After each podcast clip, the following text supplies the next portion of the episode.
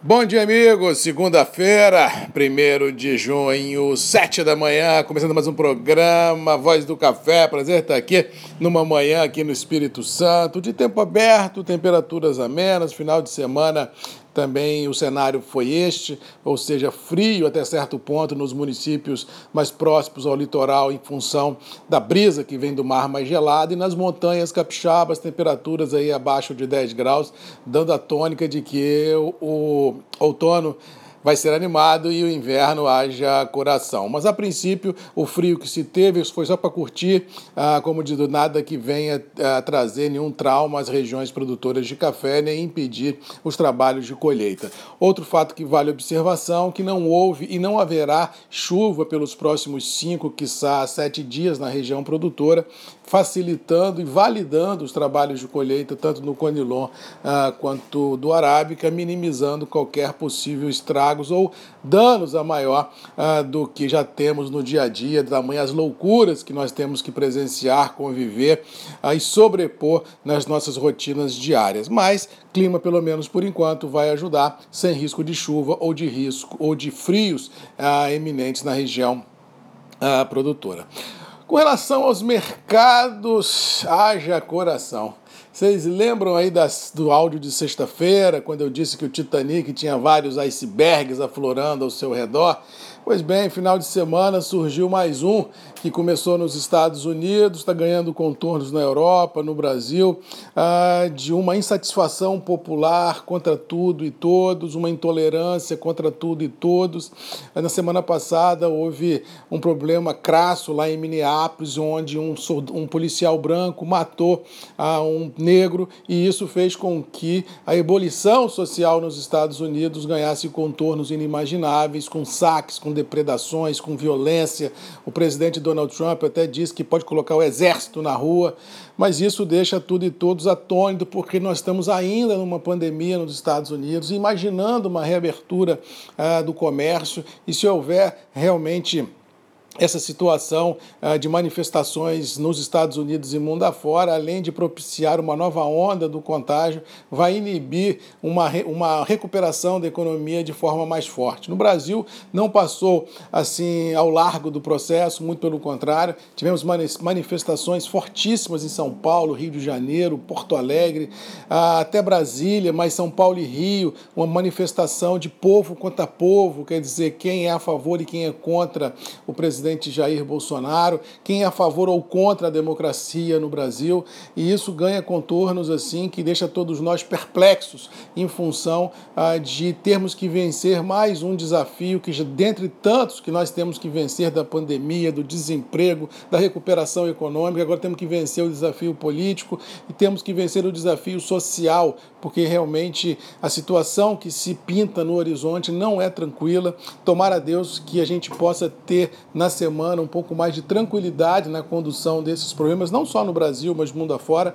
porque tudo que a gente não precisa é mais um fator de estresse para complicar a já complexa vida de todo mundo. Quando eu falo todo mundo, não estou falando eu, não estou falando Vitória, não estou falando Brasília, não estou falando do Jair Bolsonaro, não estou falando do Donald Trump, estou falando do mundo. Ou seja, essas manifestações podem ganhar um vulto muito grande, já que o mundo como um todo vem demonstrando nas últimas décadas uma desigualdade social, uma desigualdade monetária, uma desigualdade cultural gigantesca e, vem, e, e essa pandemia causando desemprego em massa realmente vem aflorando esses problemas e deixando algumas situações completamente fora do controle. Baseado nisso, ontem à noite, já um grandes operadores já ficam com a pulga atrás da orelha dizendo: será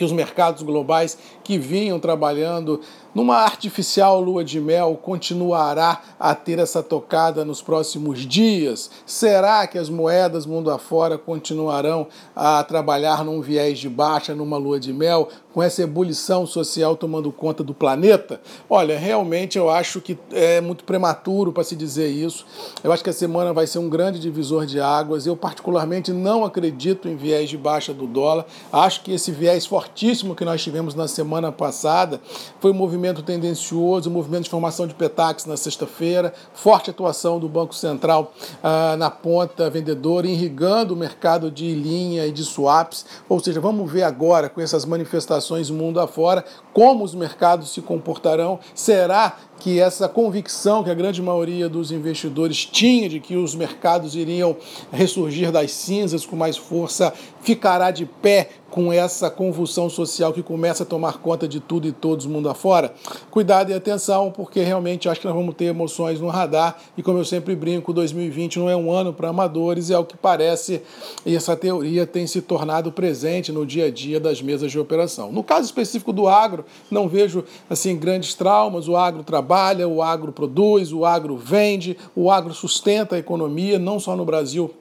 mas mundo afora, mas ele passa a ser impactado se a economia não andar a contento, se não houver tranquilidade ah, para o povo da cidade consumir, para trabalhar, para ganhar dinheiro, ou seja, também vivemos no agro uma artificial tranquilidade muito grande e isso tem que ser medido na hora da gente definir venda. Eu continuo a acreditar de, apesar de ter uma convicção de que o ano será muito interessante para o café, eu continuo ter também a convicção, como venho falando aqui, de que nesse momento de grandes perguntas e poucas respostas, é melhor ter um pouco de dinheiro no bolso, um pouco de dinheiro no banco, para não ser pego de surpresa numa volatilidade ah, sem dar aviso prévio num momento que possa ser adverso para você. Ou seja, produtor tem que ficar ligado, tem que ficar observando as oportunidades. O mercado deu janela de venda, trava alguma coisa no presente ah, e no futurão para a gente criar fluxo financeiro, para a gente criar é, é, realmente posição de venda com preços diluídos, para não ser pego de surpresa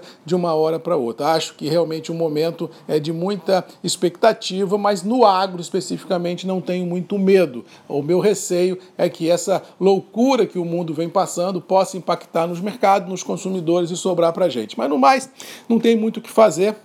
é acompanhar o dia a dia das operações, mas eu acho que para o início de semana a gente deva ter um dólar para cima, a gente deva ter mercado acionário inalterado para baixo e acho que devemos ter café recuperando um pouco as perdas, mas assim, muito ligado no contexto internacional, porque se houver uma percepção de um mau humor generalizado, a gente pode ter no café também algumas batidas ah, preventivas, especulativas e isso pode macular um pouco os preços internos do café. Do mais, vamos ficando por aqui, desejando a todos aí uma boa segunda segunda-feira, uma boa semana. Que Deus nos abençoe. Que a gente consiga sobrepor mais esse desafio que o mundo vem colocando em cima da mesa. Já não bastasse a pandemia, já não bastasse o desemprego, já não bastasse